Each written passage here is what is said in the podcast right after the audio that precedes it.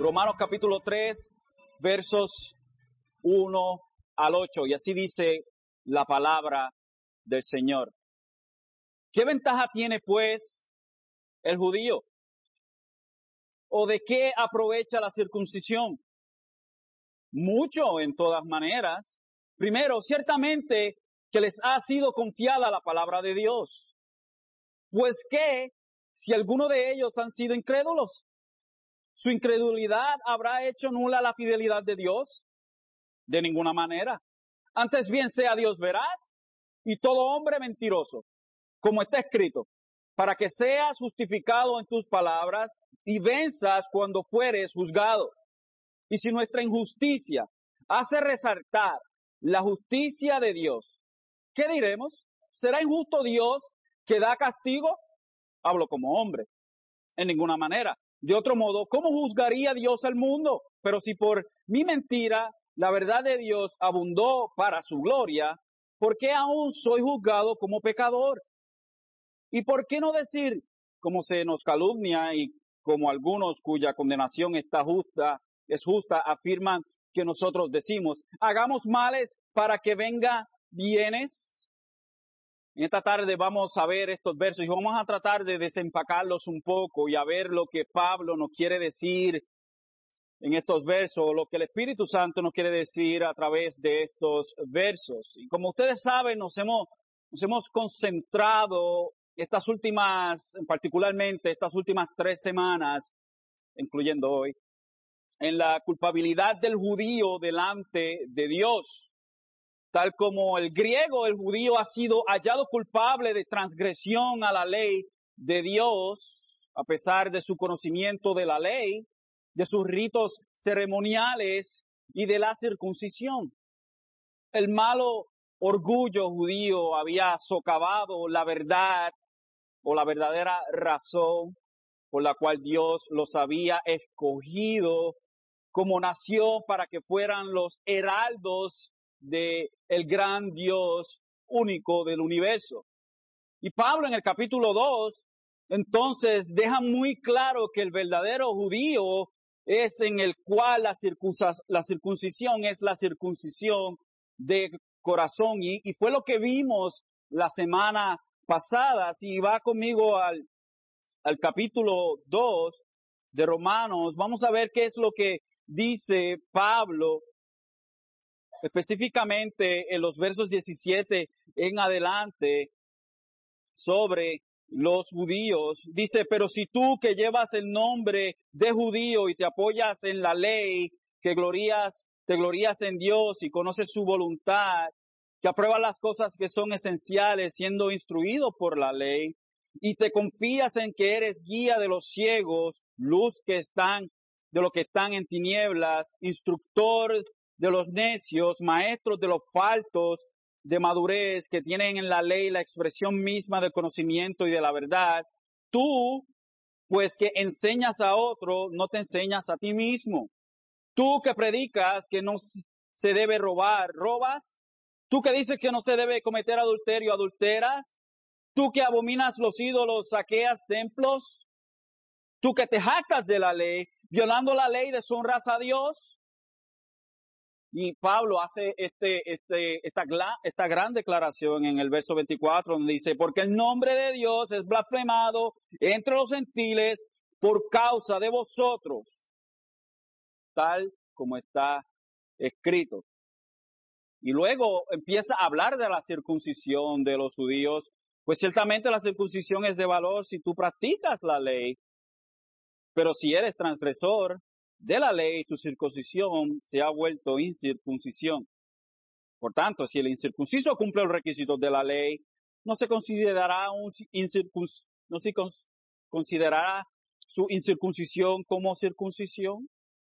Pablo habla de lo que los judíos habían, sobre lo que a los judíos se le había dado, que era el privilegio de la ley, el privilegio de, de todas las ceremonias que vemos en el, en el Viejo Testamento, comenzando en Éxodos, Levíticos, luego en Deuteronomio, donde se le recarga lo que Dios le había dado a ellos.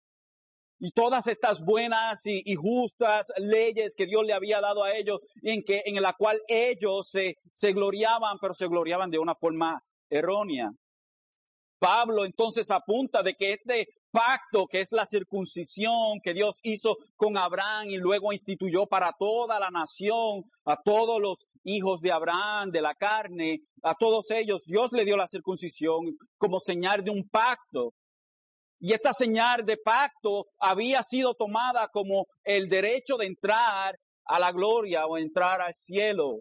Por ende, los judíos creían que ellos eran más que todos y que no importa las cosas o, la, o, la, o el pecado que cometieran, simplemente por el mero, mero hecho de tener la circuncisión o la señal del pacto con Dios, creían que esto los hacía ellos perfectos delante de Dios, no importando las cosas que ellos hicieran. Sin embargo, Pablo está derrumbando toda esta noción torpe que tenían estos judíos quiere incluir en este edificio, como hablamos la semana pasada, que está construyendo, quiere eh, incluir no simplemente a los griegos o, o, gentiles, en otras palabras, también quiere incluir a los judíos, que todos están bajo condenación. Entonces, nos encontramos en el capítulo 3 y ya Pablo está terminando de construir el argumento comenzando en el verso 1, y delante de todo esto, entonces Pablo nos, nos hace, o, o, Pablo hace el papel del hombre invisible que hablamos, comenzando el capítulo 2, ese hombre invisible que juzgaba a los demás, pero no se veía a sí mismo. Si va al capítulo 2, al, al primer verso, el capítulo 2, verso 1, dice, por lo cual no tienes excusa, oh hombre, quien quiera que seas tú que juzgas, pues a juzgar a otro, a ti mismo, te condenas, porque tú que juzgas practicas las mismas cosas.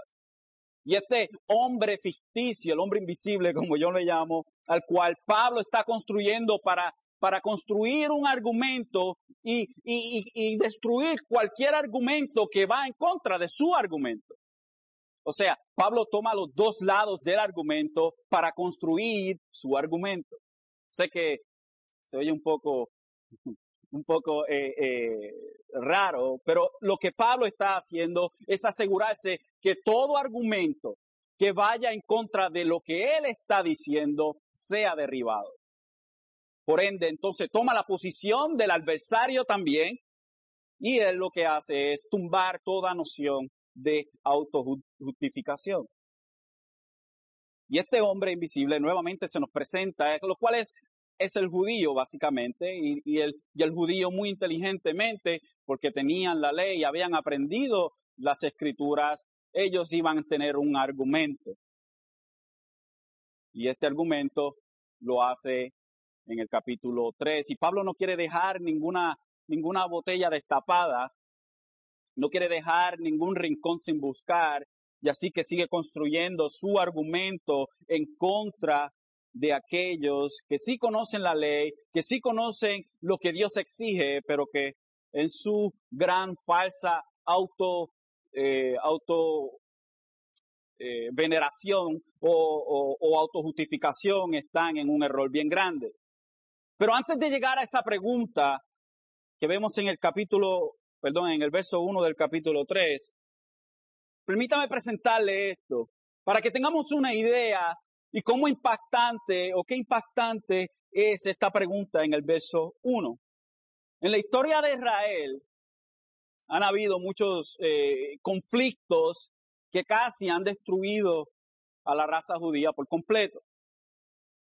Por ejemplo, la misma Biblia nos habla de algunos cuantos de ellos y nos ilustra en Egipto, con la muerte de todo varón menor de dos años, esto ciertamente destruye a una nación por completa. Imagínense todos los varones eh, menores de dos años siendo asesinados en una generación va a desaparecer o dos va a desaparecer esa nación porque no hay quien nazca. La misma Biblia también nos ilustra que los asirios desaparecieron al reino del norte Israel o desaparecieron estas diez tribus cuando se había dividido el reino. Las diez tribus del norte y dos tribus del sur, Benjamín y Judá, que constituían la nación de Judá. Y los asirios desaparecieron estas diez tribus constituidas. También fueron llevados al cautiverio por los babilónicos por 70 años y estuvieron allí no simplemente bajo el, el, talón de los babilonios, también estuvieron bajo el talón de los persas. Luego más adelante los griegos exterminaron miles de ellos. Los romanos en el año 70 después de Cristo masacraron a más de un millón de judíos. Más adelante en la historia fueron echados de países de Europa eran considerados como cerdos. En la era moderna, Hitler masacró a más de 6 millones de ellos y hoy en día habitan rodeados de enemigos que quieren destruirlos por completo. Parecería que el ser judío es más una maldición que una bendición. Si vemos a través de la historia cómo Israel ha sido perseguido, este pueblo de Dios ha sido el pueblo más perseguido de todas las naciones paganas que odian a Dios. Entonces la pregunta sería, la cual vemos en el verso 1, ¿qué ventaja tiene pues el judío? ¿O de qué aprovecha la circuncisión? Este hombre invisible hace la pregunta y dice, pero Pablo, tú me estás diciendo a mí que el yo ser judío, tener la circuncisión, tener la ley y todo esto me sirve a mí para nada. Y, y, lo que Pablo quiere hacer es destruir toda noción que vaya en contra del carácter de Dios. Así que formula estas preguntas él mismo como su propio adversario. ¿Qué ventaja tiene pues el judío? ¿Cuál es la ventaja del judío si al fin y al cabo los gentiles, los griegos, tienen igual de manera la circuncisión del corazón. ¿Es inválido la circuncisión entonces? ¿Para qué Dios dio todas estas cosas, estas reglas para nosotros como nación, si al fin y al cabo todos tienen que ser circuncidados de corazón? Tiene que estar la señal del pacto en sus corazones. ¿De qué vale todo esto? Y el verso 2 Cualquiera diría que Pablo diría, bueno, en realidad, bueno, el ser judío, ¿qué ventaja tiene? Ninguna. Esa sería la contestación natural. Sin embargo, Pablo chocantemente dice, mucho.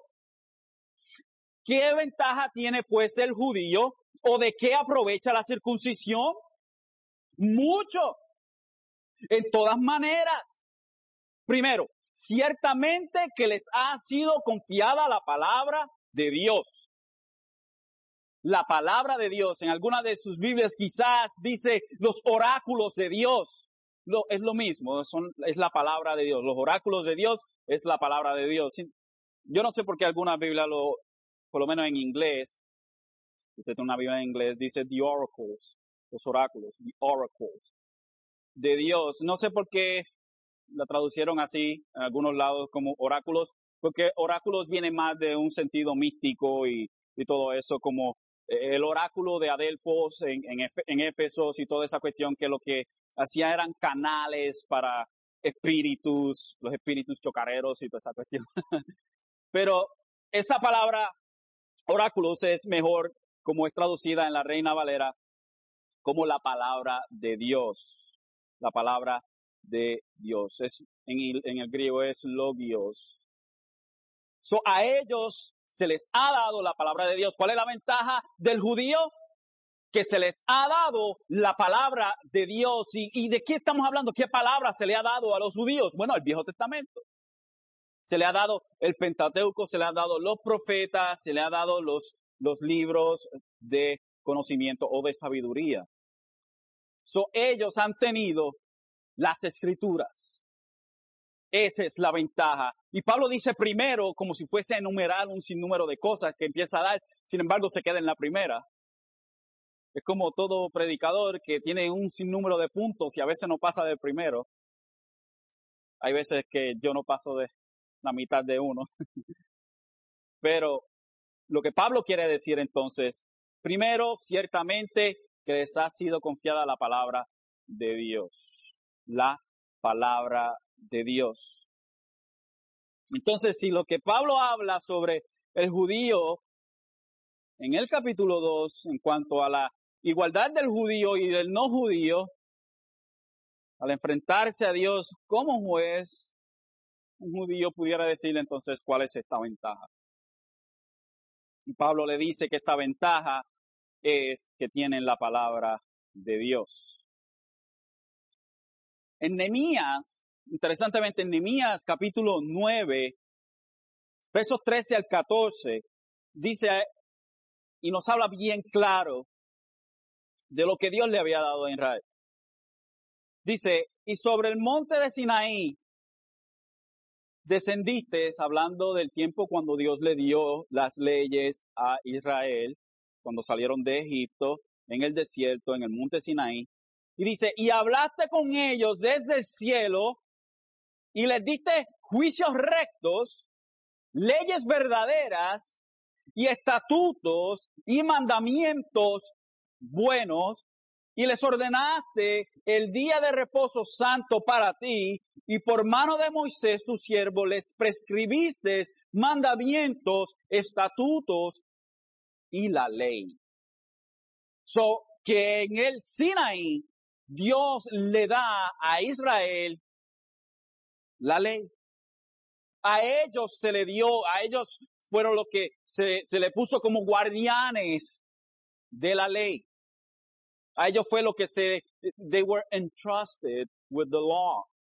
Se le dio y se le confió la ley de Dios. Y no simplemente eso, que en medio de ellos Dios levantó los profetas, quienes inspirados por el Espíritu Santo iban a escribir todos los libros proféticos.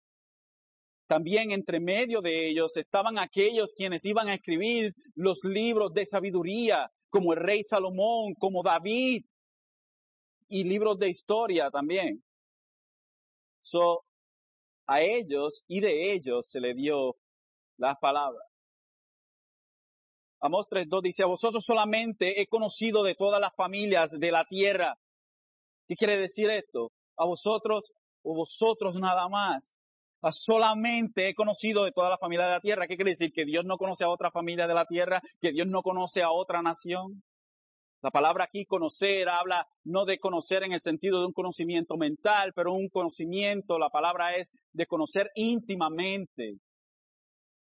Dice en Génesis que Adán conoció a Eva y, Eva dio a luz a Caín. Eso no quiere decir que simplemente la conoció Eva y de momento Caín nació. No, es una relación íntima.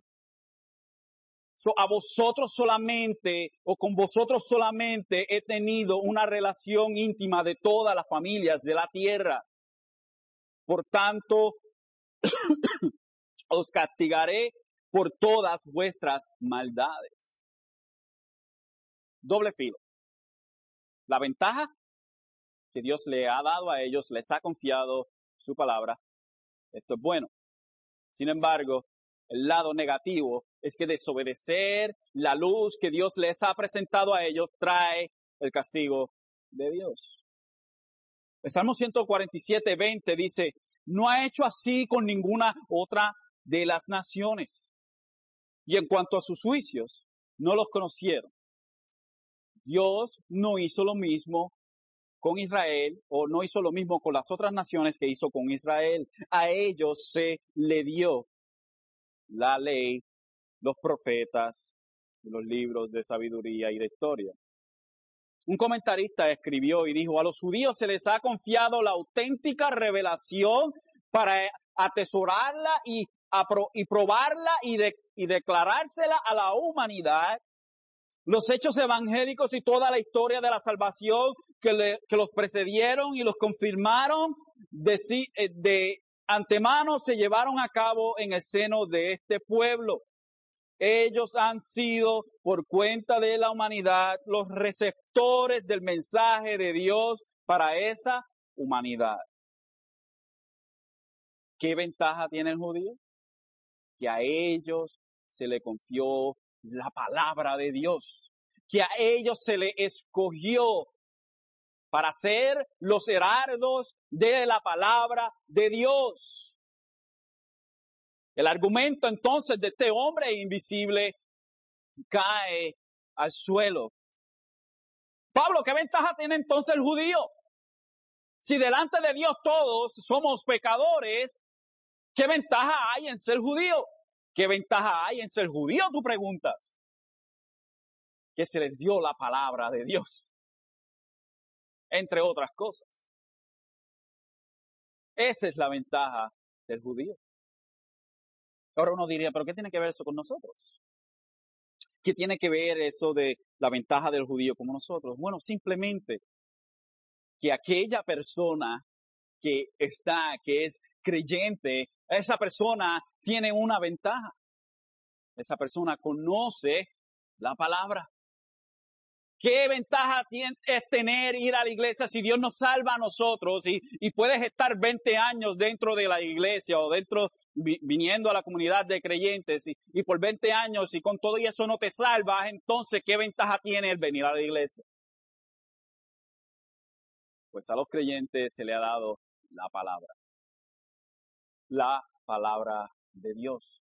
Se enseña la palabra de Dios la cual es suficiente para convertir el alma del hombre, la cual es suficiente para traspasar el corazón, la cual es lo que usa el, Espíritu Santo para traspasarnos y hacernos convictos de pecado. ¿Qué ventaja hay en venir a la iglesia? La palabra de Dios. Eso que sí hay una ventaja, entonces al ser judío.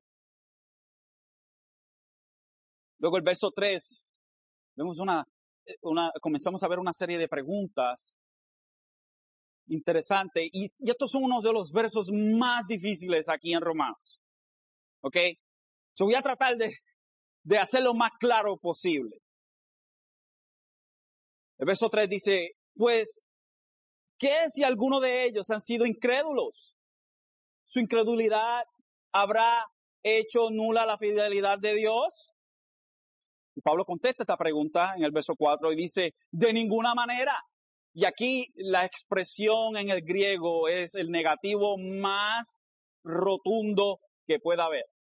Básicamente, después de la pregunta, pues que si alguno de ellos han sido incrédulos, ¿su incredulidad habrá hecho nula la fidelidad de Dios? Pablo le dice, no, no, no, no. No, no, no. De ninguna manera. Antes bien, sea Dios veraz y todo hombre mentiroso. Pablo le dice, pues, pues, que si alguno de ellos han sido incrédulos en esta pregunta, su incredulidad, incredulidad habrá hecho nula fidelidad de Dios, la incredulidad de Israel, aquellos que no creyeron en Israel. ¿Qué hace esto entonces? Si tú me dices, Pablo, que, que, que hay una ventaja de ser, de ser judío, y entonces, ¿cuál es la ventaja si la incredulidad de, de aquellos hace, hace nula las cosas de Dios, la fidelidad de Dios? No. Dios es veraz, Dios es verdadero, aunque todo el mundo sea mentiroso.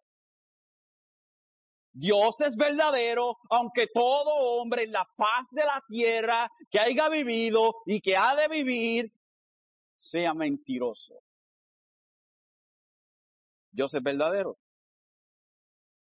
Y aquí Pablo, en el verso 4, cita el Salmo 51, 4, y este salmo en su contexto nos habla del arrepentimiento de David luego de haber cometido adulterio con Betsabé y de haber también matado a su esposo Uría y de tratar de cubrir todo este esquema que se inventó David en una noche de pasión. Y Pablo, eh, perdón, David en el verso 4 del Salmo 51 dice, contra ti, contra ti solo he pecado y he hecho lo malo delante de tus ojos, porque sea para que seas reconocido justo en tu palabra y teniendo por puro a tu juicio. Que, David entonces reconocía que su pecado era en contra de Dios. Y a pesar de lo duro y fuerte que fue el castigo de Dios para con él, con todo David dice que Dios es justo en su juicio contra él. Dios es justo en su juicio contra David. David mismo lo declara. Y que el preceder de Dios contra la iniquidad de David, el preceder de Dios en contra del pecado de David, muestra la equidad, el balance, la justicia de Dios.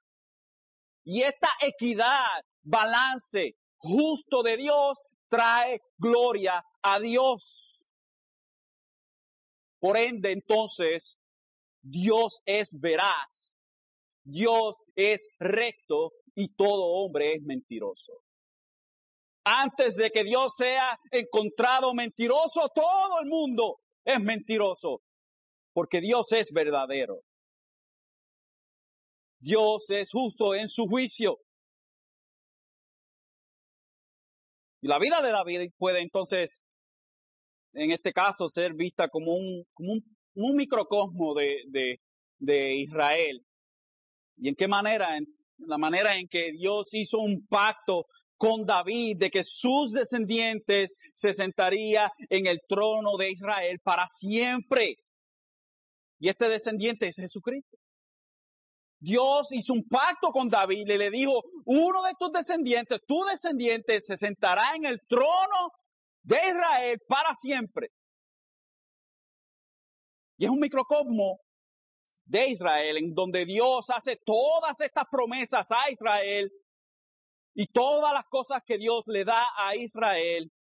Sin embargo, al igual que la vida de David, David, al traer pecado y al, y al traer y pecar tan grande delante de Dios, esto trajo angustia a la vida de David por el resto de su vida. David vivió en angustia el resto de su vida por el pecado que había cometido. Sin embargo, la promesa de Dios para David seguía vigente. David había pecado y Dios hizo santo juicio, justo juicio con David. Y la familia de, David sufrió las consecuencias, sus hijos, el, problema de David se reflejó en, su, su castigo fue reflejado en sus hijos.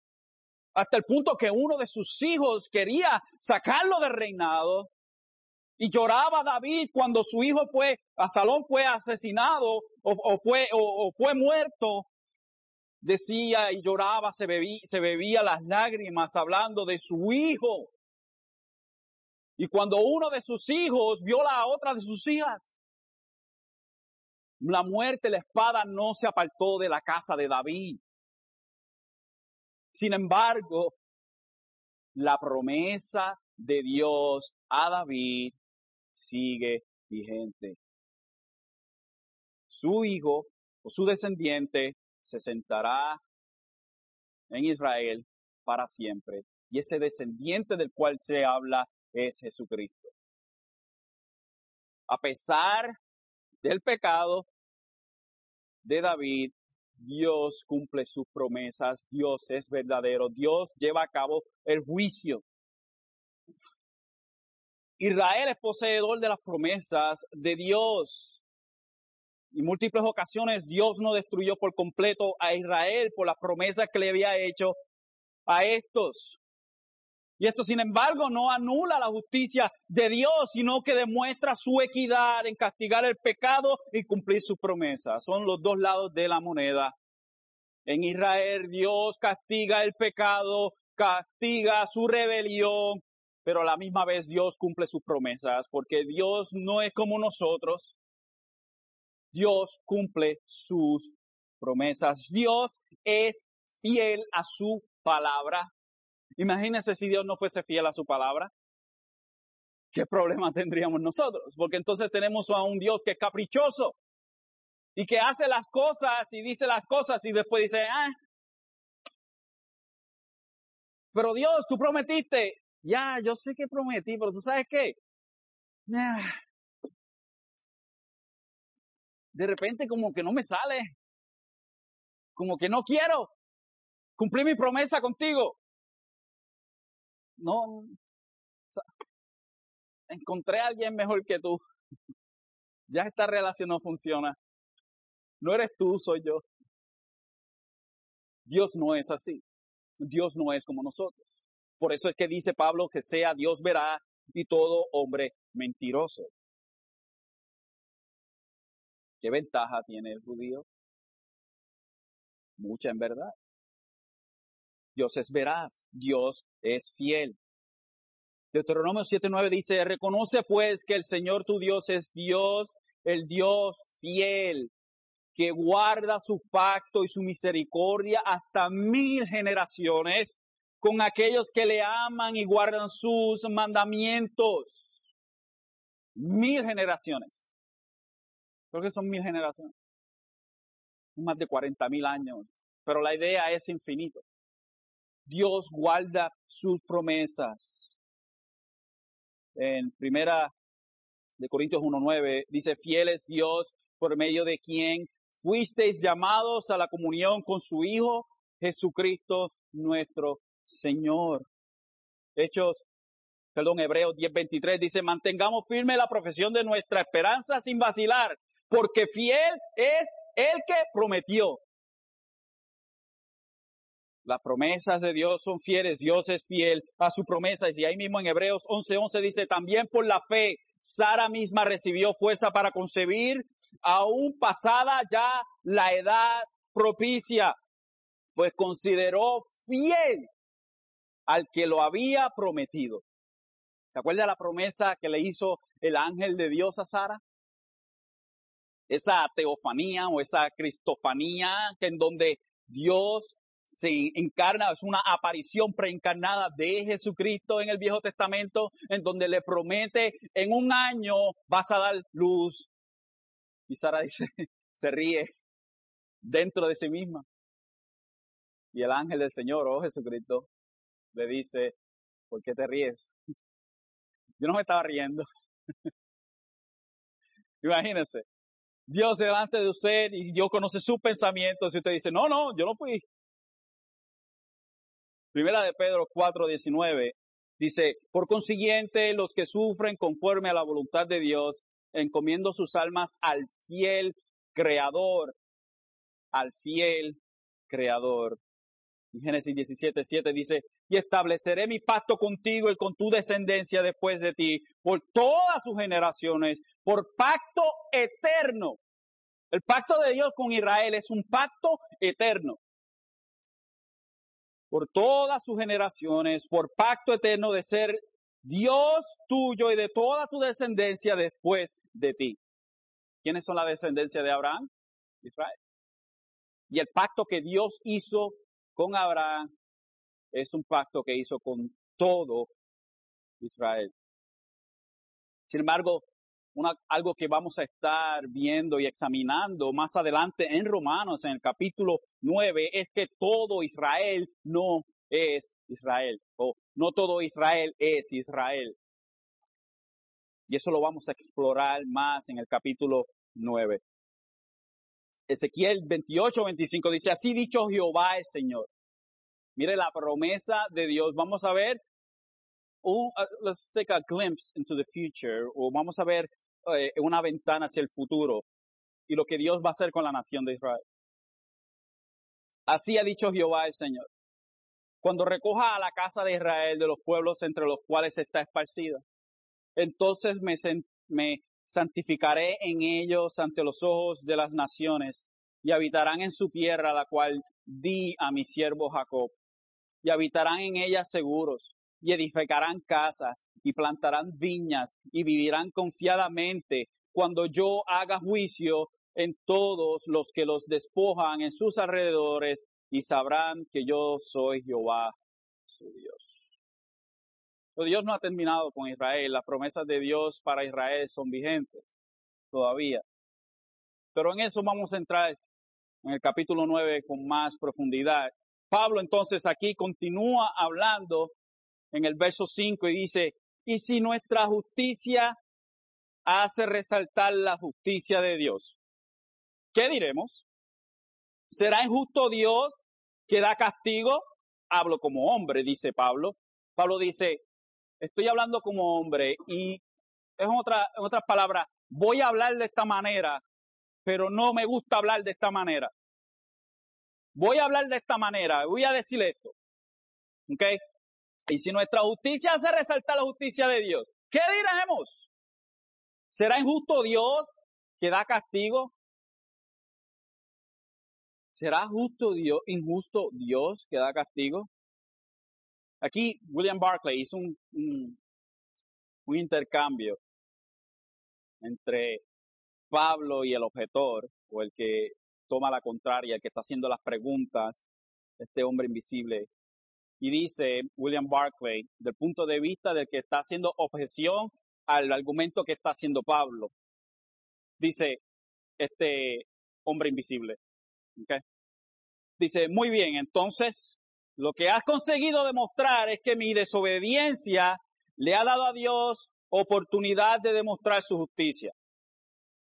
Mi infidelidad le ha dado a Dios una oportunidad maravillosa para hacer gala de su fidelidad. Según eso, mi pecado es algo excelente. Le ha dado a Dios la oportunidad de demostrar lo bueno que es. Puede que yo haya hecho algo malo, pero el resultado ha sido bueno.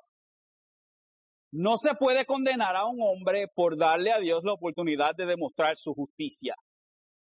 Un argumento torpe, un argumento tonto. So, Pablo, tú me estás diciendo entonces que por mi pecado se demuestra la justicia y Dios recibe la gloria. Pues, ¿cuál es la conclusión de un argumento como ese? Pues vamos a pecar para que Dios siga siendo glorificado. Entonces, ¿por qué Dios trae en contra de mí juicio? Y es lo que dice el verso 6, dice en ninguna manera, de otro modo, cómo juzgar a Dios al mundo. Pero si por mi mentira la verdad de Dios abundó para su gloria, ¿por qué aún soy juzgado como pecador? ¿Cómo puede ser? Pero el verso 6, Pablo le dice, de ninguna manera. ¿Cómo juzgará? ¿Cómo Dios va a ser justo? ¿Cómo Dios va a poder juzgar bien, equitativamente? ¿Cómo Dios puede hacer esto? Si simplemente recibe la gloria del pecado. Dios no recibe la gloria del pecado. Dios es glorificado no en lo cometido del pecado, sino en el castigo de ese pecado cometido. La gloria la recibe Dios en el castigo o en la forma en que se lleva la justicia en contra de ese pecado. Ahí es donde Dios recibe la gloria. Dios no recibe gloria del pecado, pero recibe gloria en el castigo del pecado. Entonces, este argumento que se presenta en estos versos, cuando el verso 7 entonces dice, pero si mi, mentira, pero si mi mentira, la verdad, perdón, pero por mi mentira, la verdad de Dios abundó para su gloria, porque aún soy juzgado como pecador. ¿Y por qué no decir, como se nos calumnia? Y aquí hace un paréntesis el apóstol, dice, como se nos calumnia y como algunos cuya condenación es justa afirman que nosotros decimos, hagamos males para que vengan bienes. Y es un poco complicado de entender el verso, así que vamos a tratar de reestructurar el verso. No me gusta hacer eso, pero para que tengan una idea más o menos de cómo es que va, cómo es que va el verso. Y, y tomé, no me gusta usar esta traducción para nada, pero en esta en esta ocasión batearon bien. La nueva traducción viviente. Dice, algunos, el verso 8, algunos incluso nos, nos difaman asegurando que nosotros decimos, cuanto más pecamos, mejor. Lo que dicen tales cosas merecen ser condenados. Entonces, si leemos nuevamente el verso, el verso 8, dice, ¿Y por qué no decir hagamos males para que venga el bien? o para que vengan bienes. Vamos entonces a abundar en el pecado para que Dios sea más glorificado y entonces yo no soy culpable de pecado porque lo que estoy haciendo trae gloria a Dios. Y esencialmente lo que Pablo está diciendo es que él y a los que predicaban en el Evangelio se les decía que eran libertinos porque ellos predicaban la gracia de Dios. Y usted sabe que muchos hoy en día que hablan de las personas que predican de la gracia de Dios y dicen, no, usted lo que están predicando es libertinaje.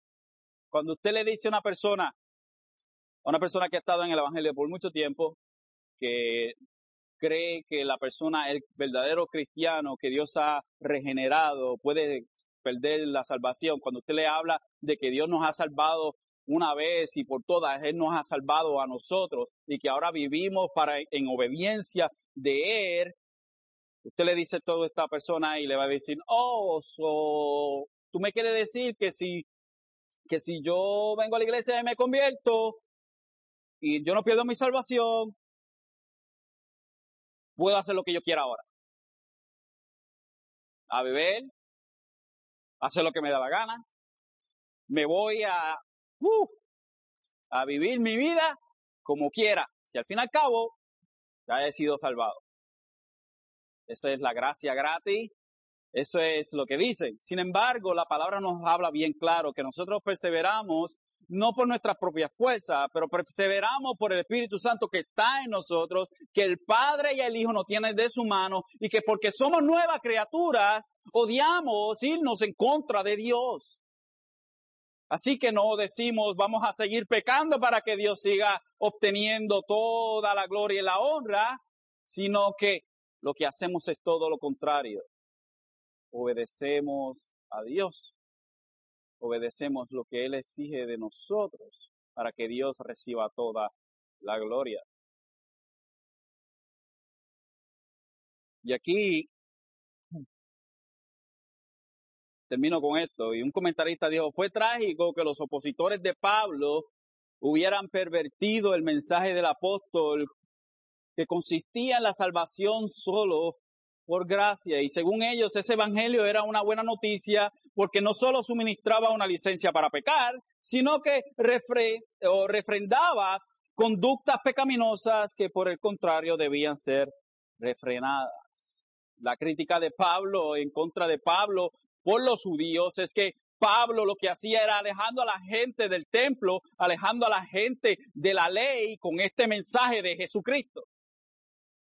Entonces, cuando vemos los versos 1 al 8 y los ponemos en el contexto que, que Pablo está trayendo y, y lo ponemos como si fuera un bloque parte del edificio, Pablo lo que has hecho, lo que has hecho entonces es tumbar el argumento de que el ser judío no vale para nada, de que ya Dios no, Dios no es justo porque, porque Dios ha, ha, ha permitido que Israel pase todas estas cosas, que Dios no es justo porque, porque Dios eh, ha hecho que Israel pase por juicios y todo eso.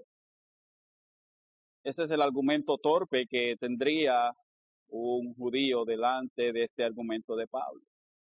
Sin embargo, el verso 9 en adelante nos empieza a explicar la universalidad del pecado y eso lo vamos a ver la semana que viene.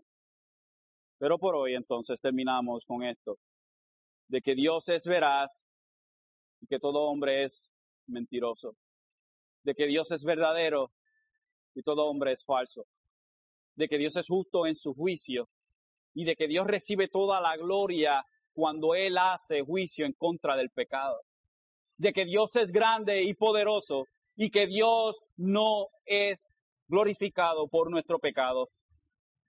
De que en ningún momento pensemos nosotros de que la gloria para Dios es a través de nuestro pecado, pero que es a través del juicio de nuestro pecado.